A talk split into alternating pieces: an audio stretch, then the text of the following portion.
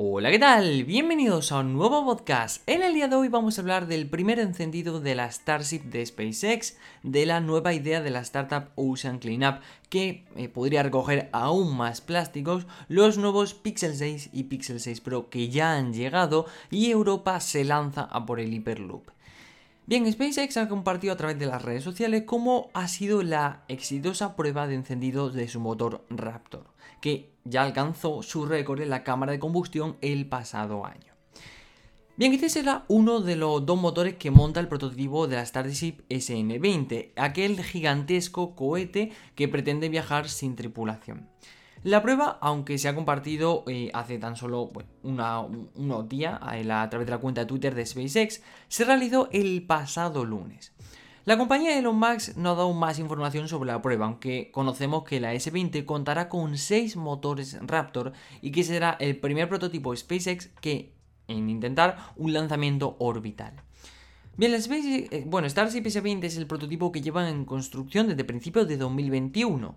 Se trata de la primera nave, como digo, orbital de SpaceX, con lanzamiento previsto para el año que viene. Aunque realmente esto es un poco complicado, un poco utópico podríamos decirlo, porque básicamente, sí, es decir, este, SpaceX está marcando unos objetivos muy buenos y algunos de ellos lo está cumpliendo.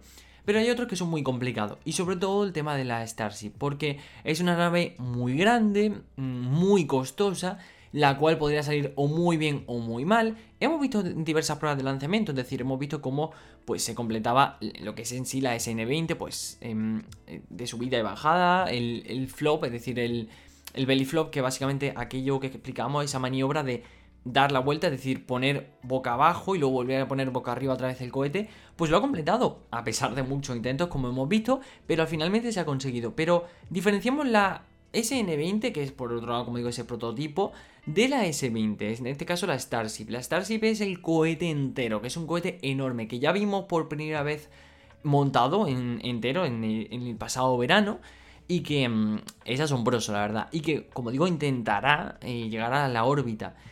Es complicado porque, pues como digo, una nave muy grande y muy costosa y que puede salir muy bien y que pues se recojan, o sea, de paso o pie, mejor dicho, a más ambiciones de SpaceX o que salgan muy mal y la cosa no sabemos cómo acabe, ¿no? Bien, además, SpaceX ha anunciado el primer encendido de un motor Raptor integrado, como digo, en la S20, compartiendo el vídeo de transcurso de la prueba, que realmente es un vídeo que dura 20 segundos, es decir, eh, un encendido rápido, como se dice. Como digo, se realizó el pasado lunes 18 de octubre en la instalación del sur de Texas. Debido un poco a lo silenciosa, por así decirlo, que fue la prueba, se sugiere que pudo ser un test de precombustión.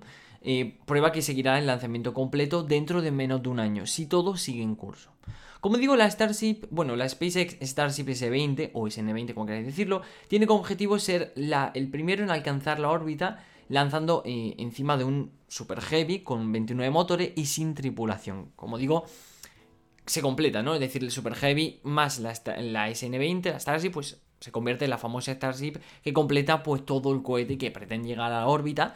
Eso como primer objetivo. Más adelante pretende pues, llegar mucho más, es decir, pretende llegar incluso hasta, pues ya sea la Luna, Marte, etc. Es decir, ya vimos cómo eh, la propia, bueno, no fue SpaceX que lo hizo, sino Em, fue aparte, pero vimos la posibilidad de que esta Starship se utilice en un principio para un viaje lunar y luego de ahí se utilice hacia Marte cosas así, ¿no? Es decir, hemos visto de todo. Pero como digo, eh, en el mes como digo, ya vimos el sistema Starship al completo con la S20, el Booster 4, etc. Es decir, todo al completo. La verdad que lo podéis ver en un Rails que tenemos en Instagram, es decir, nos podéis seguir, arroba Migitecno, y allí se veía, y la verdad que era asombroso verlo desde abajo porque conseguimos eh, recoger un vídeo de un empleado que lo hacía desde abajo. Y veías esa monstruosidad de metro y metro hacia arriba. Mm, que claro, es decir, todos los cohetes son grandes. No hay ningún cohete que sea pequeño, por así decirlo. Pero asombra, asombra porque es un cohete que ya no es que vaya a llegar a su órbita a los 100 kilómetros, como lo ha hecho pues el tema del, pues eh, por ejemplo lo hizo eh, Jeff Bezos con, con, Blue Moon, etcétera, ¿no? Es decir, esto ya va mucho más allá. Incluso aunque ahora mismo solo vaya a la órbita, los planes son mucho más allá de la órbita, ¿no? Es decir, como digo, son Marte, la Luna, son planes mucho mejores, ¿no? O sea, mucho más grandes y que obviamente necesitarán de mucha más potencia. Pero bueno, como digo, muy interesante porque esto poco a poco, este tipo de pruebas nos van avanzando hacia la posible realidad de un lanzamiento de la Starship hacia esa órbita. ¿Lo veremos? Pues lo sabremos el año que viene realmente, ¿no?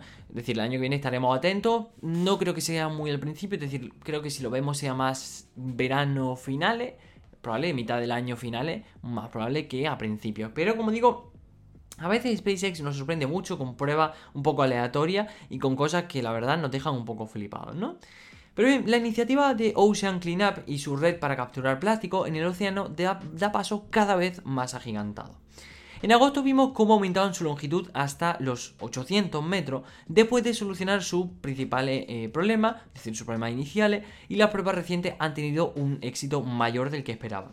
Ese éxito se mide en los kilogramos de basura que han conseguido sacar del mar gracias a la red apodada como System 002.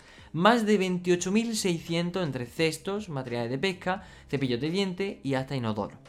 El CEO de Ocean Cleanup califica de esto como el principio del fin de la gran mancha de plástico del Pacífico. Viendo toda la basura que han podido recoger, los responsables lo tienen claro.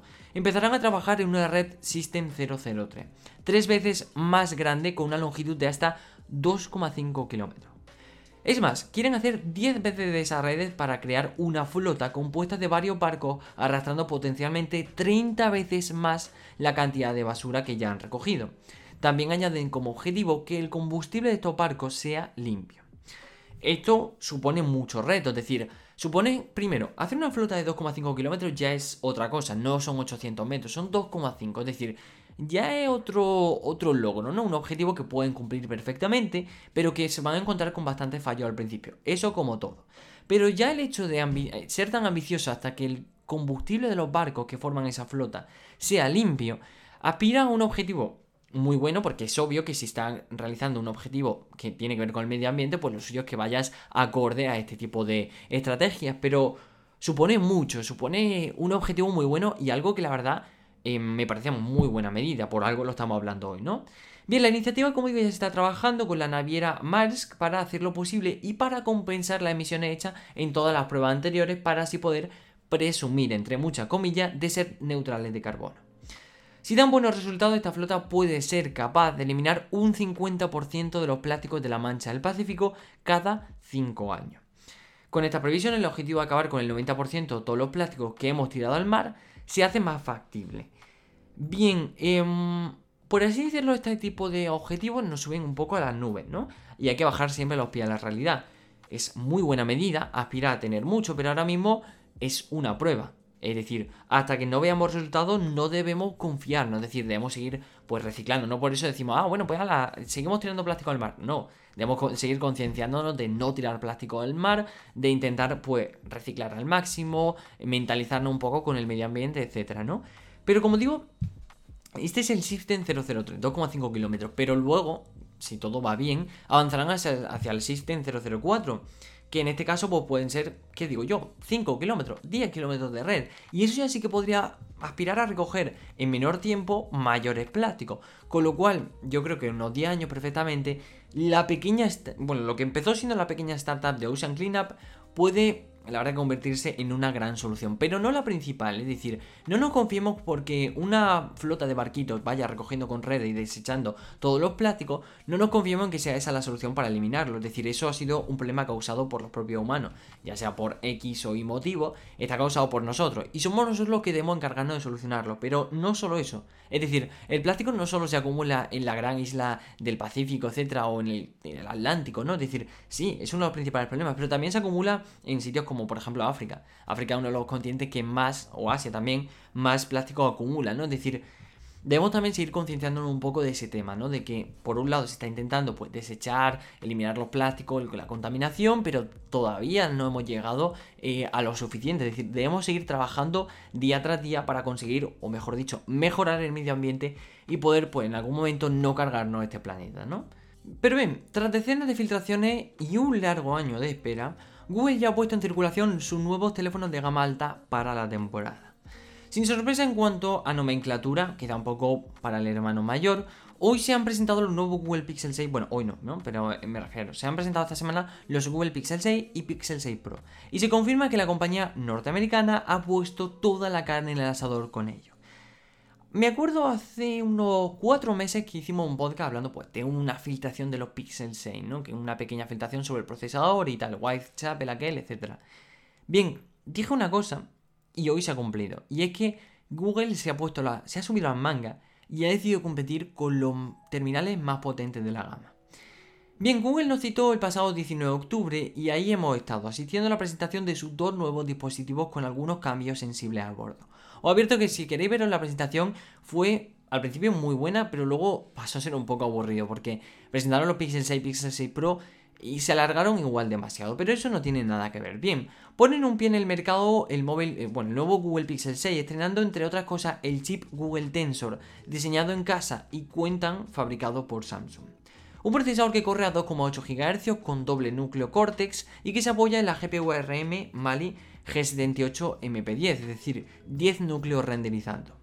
Y para la memoria, 8 GB de RAM con opciones de 128 y 256 para la memoria interna.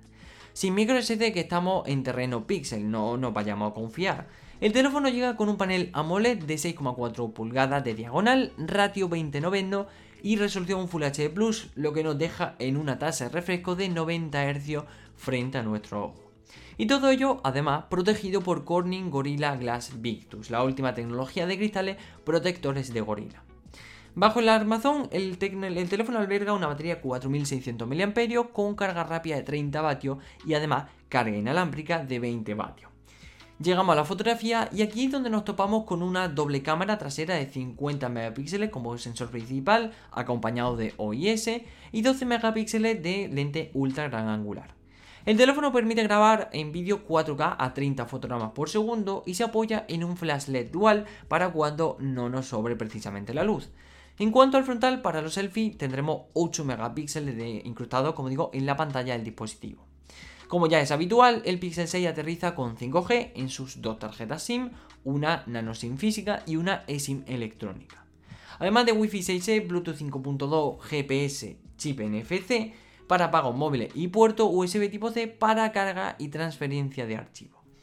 Bien, muchos datos. Bueno, por último también obviamente este modelo estrena Android 12 y el lector de huellas cambia de posición con respecto a la anterior generación, viajando en este caso de la espalda a la pantalla y además por ello tendremos protección IP68 contra polvo y agua. Muchos datos, muchísimos datos acabo de soltar en los primeros dos minutos de que he hablado de la noticia. Muchos datos, pero quedamos con lo importante. Primero de todo, tenemos un Google Tensor, el primer procesador que integra Google propio y como digo fabricado por Samsung, diseñado por ellos, que quede claro, y, fabricado por Samsung, eh, que le integran en su gama Pixel y que vemos que es un procesador muy potente. Se intenta poner a la altura de los mayores, de los principales. Es decir, en este caso pues podríamos decir de los Apple Silicon, de los em, MediaTek y de los Qualcomm. Un procesador que obviamente va a tener sus problemas y su hallazgo, o sea, decir, su hallazgo, porque va a ser por una parte muy potente y por otra pues vamos a descubrir dónde están sus fallos. Porque es el, como digo, el primer procesador que integra Google en sus Pixel. Eso debemos de tenerlo en cuenta, porque para aquel fanático que vaya a comprar el Pixel 6, porque ahora hablaremos que sí van a llegar a España, no por ahora, pero acabarán llegando, es un terminal que se arriesga un poco todo, un poco como lo que pasó con el MacBook Pro del M1, es decir, eh, Apple se la jugó al todo, al nada. A ver, se la juegan, sí, porque están poniendo procesadores propios, puede salir muy bien o muy mal, etcétera, pero son compañías también que hemos de tener en cuenta que no se la juegan, es decir, no ponen el M1 o el Google Tensor y lo sueltan y a saber qué pasa. Saben de sobra que son procesadores que funcionan muy bien. Con lo cual el Google Pixel 6, por así decirlo, el hermano pequeño, aunque no sabemos si llegará un Pixel 6 Lite o como quieran apodarlo, porque ahora que ya no son XL sino Pro, pues quién sabe si le cambiarán también las versiones, ¿no? Es decir, ya, igual ya no es Google Pixel 6A, sino 6 Lite, o no sé, ya veremos. Bien, un terminal, por así decirlo, de momento el más pequeño de la familia, y bastante bien compuesto, una doble configuración, un precio más moderado, por ello unas características un poco también más moderadas. Sigue manteniendo una doble configuración muy buena de cámara, porque eso sabemos que Google nunca nos falla. Una pantalla bastante buena dentro de lo que cabe en cuanto a características y una batería que para ser Google sorprende que sean 4600 y no 3300 o 3400. Bien, subiendo un peldaño más, nos encontramos eh, con el Google Pixel 6 Pro, un hermano mayor que incrementa el tamaño, la cámara y la batería, pero mantiene el resto de prácticamente invariables características. Empezamos por la potencia, por tanto, con la repetición del Google Tensor, su misma GPU y apoyado en este caso en tres variantes. 12 GB de RAM, única versión de RAM y dos, bueno, tres variantes de almacenamiento interno, 128, 256 y 512 GB. De nuevo, sin micro SD, no nos sigamos haciendo ilusiones. La pantalla se tira hasta los 6,71 pulgadas y pasa de ser AMOLED a una POLED plástica, aumentando de paso la resolución hasta llegar hasta el QHD+. Con lo cual tenemos una resolución de 3120 x 1440 píxeles. Tenemos de nuevo por aquí el Gorilla Glass Victus y el refresco, o mejor dicho, la tasa de refresco aumenta hasta los 120 Hz. Por algo el apellido Pro. En cuanto a la batería, tenemos un teléfono mayor y por tanto una pila más grande, en concreto de 5000 mAh, con la misma velocidad de carga rápida y también con carga inalámbrica. ¿Sorprende? Sí, y mucho, porque a pesar de que sea una versión XL, aún así Google se ve un poco resiliente a poner bastante batería, y en este caso sorprende. Toca hablar de las cámaras, y aquí tenemos un sensible aumento, entre otras cosas porque tenemos una cámara adicional. Volvemos a tener los 48 megapíxeles principales, bueno, perdón, 50, los 12 megapíxeles con lente ultraangular y además tenemos 48 megapíxeles con zoom óptico gracias a que hace función de lente teleobjetivo. En el frontal también aumentan los megapíxeles para pasar de 8 a ofrecernos 11,1 megapíxeles para los selfies y de nuevo incrustado en la pantalla.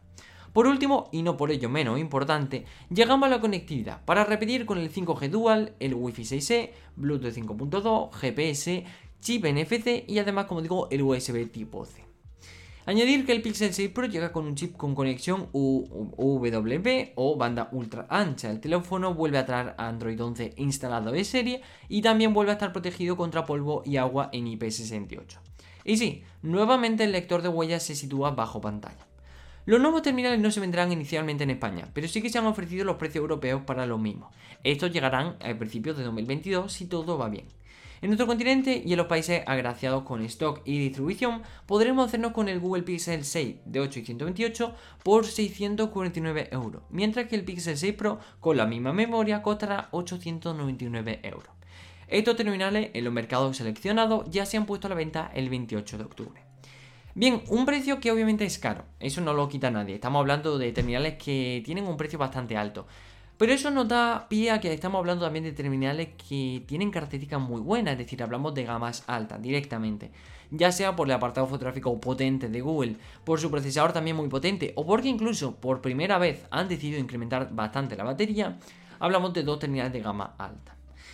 Yo ya lo comenté, son terminales muy buenos, pero igual em, Igual no sé, no lo quiero comentar todavía. Quiero dejar primero que salga la review, salgan los unboxings, salgan los benchmarks, salgan todo lo que tenga que salir. Y lo que más interesa sobre todo es cómo va a rendir ese Google Tensor en los primeros Pixel 6 y Pixel 6 Pro. Lo veremos un poco más adelante. Bien, em, no es una inversión multimillonaria, pero los 15 millones de euros que la Comisión Europea ha destinado al proyecto de la empresa holandesa Hard Hyperloop es el primer apoyo real a esta tecnología en la Unión Europea. Estos fondos forman parte del llamado Pacto Verde Europeo y serán una ayuda notable para impulsar el desarrollo del Hyperloop en Europa. La inversión parece reconocer este medio del transporte como una alternativa al futuro, aunque eso sí, tardaremos en ver la aplicación práctica de la idea, si es que finalmente la vemos. La tecnología que plantea Hyperloop lleva generando muchas expectativas desde hace muchos años. En España, la empresa Hyperloop Transportation Technologies ya planteó un prototipo en 2018, pero lo cierto es que los avances en cuanto a su implementación son paradójicamente lentísimos, cuando lo que proponen esta tecnología es un medio de transporte súper veloz. El apoyo de la Unión Europea es una buena, y aunque tímida, noticia para quienes tratan de buscar soluciones reales basadas en la tecnología Hyperloop. Además de las empresas como Hard, en el acuerdo que han firmado la Comisión Europea también estaban Hyperloop TT, Nevomo, Zipsoft Technologies, Tramsor, Virgin Hyperloop, una de las más activas en este ámbito, y Celeros. El propio presidente de la European Rail Infrastructure Managers, es decir, el EIM en sus siglas en inglés, declaró que el Hyperloop puede desarrollar un papel fundamental en la transición hacia, el transporte sostenible, seguro y heterogéneo en Europa. Se espera además que el European Hyperloop Center se está creando en Groningen, en Holanda, sirva como referente del desarrollo de la tecnología. Este centro además contará teóricamente con un prototipo demostrativo de la tecnología en 2023. Como vemos, muy bueno este del Hyperloop, porque es básicamente un tren que viaja a 1000 km por hora que nos permite recorrernos pues, em, larga es decir, distancia de 600, 800, 1000 kilómetros en poquísimo tiempo, lo dice el propio, es decir, 1000 kilómetros en una hora, incluso menos. Em, con lo cual muy buena idea, pero esto está teniendo ciertos retrasos, ciertos problemas. Lo vimos primero, primeros prototipos en China, lo vimos también en Estados Unidos y también hemos visto algún que otro tímido prototipo aquí en Europa. La implementación sería muy buena, es decir, poder movernos, por ejemplo, de aquí, es decir, de Madrid a París en, no sé, hora, hora y media, o incluso un poquito más, dos horas, cuando ahora mismo pueden ser entre 8, 10 y 12 horas de tren, permitiría pues unos viajes, una transición mucho mejor y todo ello sin contaminar, que es lo más interesante. Es decir, nos permitiría dejar el coche o el avión de lado cuando viajaríamos en algo incluso más seguro, que sería como el tren, ¿no? Muy buena idea y el hecho de que la Unión Europea, es decir, la Comisión Europea en este caso, e, empiece invirtiendo 15 millones, porque es la primera inversión, luego obviamente irá aumentando, da un poco de pie a esas pequeñas empresas que quieren desarrollar el Hyperloop en Europa, o mejor dicho, la Unión Europea, pueden llegar a, a ¿no? Un poco más, a que cojan el anzuelo y comiencen a desarrollar esta tecnología de mejor forma. Muy interesante, aunque todavía, como digo, tú costará verlo. Es decir, de aquí a 2025, por lo menos, no esperemos ver una buena infraestructura de, de este Hyperloop, ¿no? Pero bastante buena idea. La verdad que como idea pues, suena muy bien y como realidad también es muy buena. Es decir, esto si se aplica a la realidad es genial. Nos va a permitir, em, por así decirlo, nos va a permitir, como digo, un transporte mucho más heterogéneo, mucho más rápido. Y dejar por de lado, por ejemplo, cosas como el avión o como el coche que tanto contaminan. Y pasarnos a algo un poco más sostenible, ¿no? La verdad que, bueno, como digo, el podcast de hoy ya ha terminado. Hasta aquí son las principales noticias de esta semana. Quería hablar también del Apple Event que presentaron pues el MacBook Pro con el M1 Pro y M1 Max que nos va a llegar entre el 5 y el 10 de noviembre. Eh, también presentaron, pues como digo, nuevos colores del HomePod Mini y los AirPods 3, pero me iba a alargar demasiado hablando de procesadores y rendimiento y creo que esto sí va a ir hacia incluso los 40 minutos. Y me parece que eso era ya excesivo. Pero bueno, tenéis varios posts informativos mm, en nuestro Instagram o también nos podéis seguir en Twitter, arroba meditecno o también en Telegram. En todos lados nos podéis encontrar igual. Y la verdad que esta semana ha sido muy intensa por el conocido como October Tech, ¿no? Es decir, la penúltima semana de octubre ha sido muy movida. Apple, Samsung, Google, noticias pues también de Tesla, noticias sobre coche eléctrico, noticias también sobre nuevas presentaciones allí en China, Oppo, Vivo, eh, Black Shark también. Ha habido bastantes presentaciones en general, ¿no? Con lo cual, una semana muy movida con estas principales noticias que he decidido seleccionar como las más importantes, pero que la verdad ha habido incluso muchas más. Muchísimas gracias por escuchar el podcast, espero que te haya gustado. Como digo, no olvidéis seguirnos en redes sociales, tanto en Instagram, Twitter, Telegram. Nos tienen en todos lados como arroba tecno y tampoco olvides suscribirte a este podcast si te ha gustado. Muchísimas gracias por escucharme y nos vemos el siguiente sábado. ¡Adiós!